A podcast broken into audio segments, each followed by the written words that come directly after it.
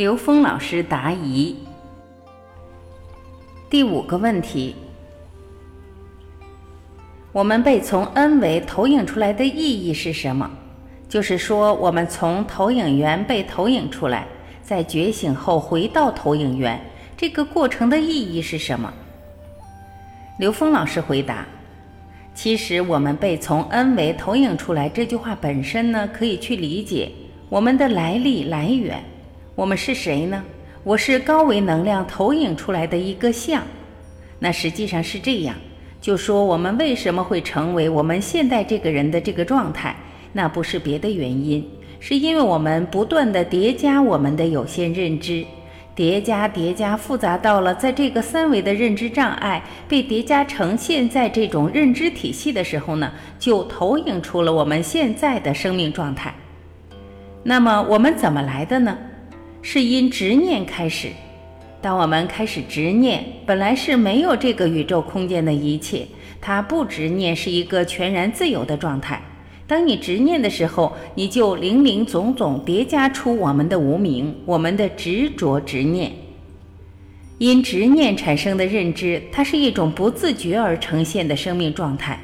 那回去的意义，就是让我们回归到觉悟，回归到自觉，回到一个自在的生命状态。这就是所谓的这个来和去的关系。因为我们在今天这个时空的能量关系里面。我们忘掉了我们来的那个状态，就相当于我们这个忘掉我们从哪里来的时候的状态。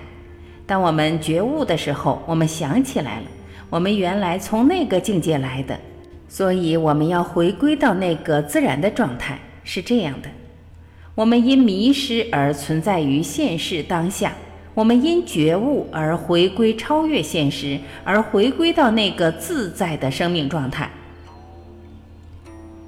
接着有人问：当观察者与被观察者合一时，是属于开悟吗？刘峰老师回答：这个问题也是非常重要。为什么呢？因为我们对开悟的理解，这个悟的本身是从内在找到答案，这才是所谓的悟。当你知道内在的是投影源，外在的是投影的像的时候，你的像和内在合一的时候，你说这是一个相对的开悟，这是对的。它确实是这么回事。我们讲的真正的开悟，它是彻悟，是你的投影源和你的所有的相一体了。而这个时候，我们就回归到 n 维 n 区域无穷大和零维合一。那这个合一是人类所有，是我们这个宇宙中一切的投影源合一。那个地方叫彻悟。那么开悟是有次第的，你从三维突破三维，你可能就是一次开悟。然而，那么你再突破不同的维度，都有了不同次第上的开悟。真正达到究竟的这种通达，也是一个相对的概念。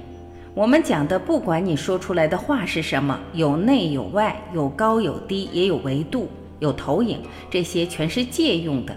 大家注意，它是借用的逻辑，借用的语境，它不是究竟。这个是借用的工具。所以你要说无内无外、无高无低、无觉无物都可以，因为什么呢？因为这是借用的语言。我们每个人通过这些语言去领悟，你从中领悟到的东西，这是关键。你悟出来的是有意义的，而所有借用的语言，你可以瞬间全盘否定，它是可以的。因为什么？因为说出来的就不是了，这叫言语断道。释迦牟尼佛说了一辈子。谁说我讲的是佛学？讲出来的，它不过就是道理啊！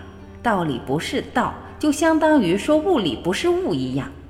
所以，我们为什么一开始专门强调我们拥有的知识足够悟道的，不需要在这个知识层面去扩充，去让我们悟道？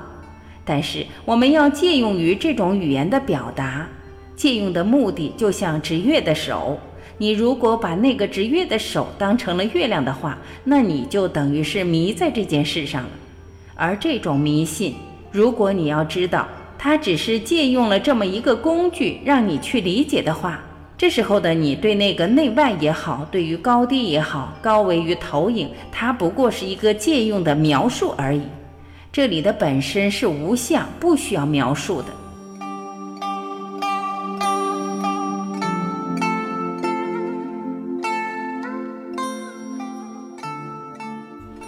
感谢聆听我是婉琪这里是爱之声。我们明天再会。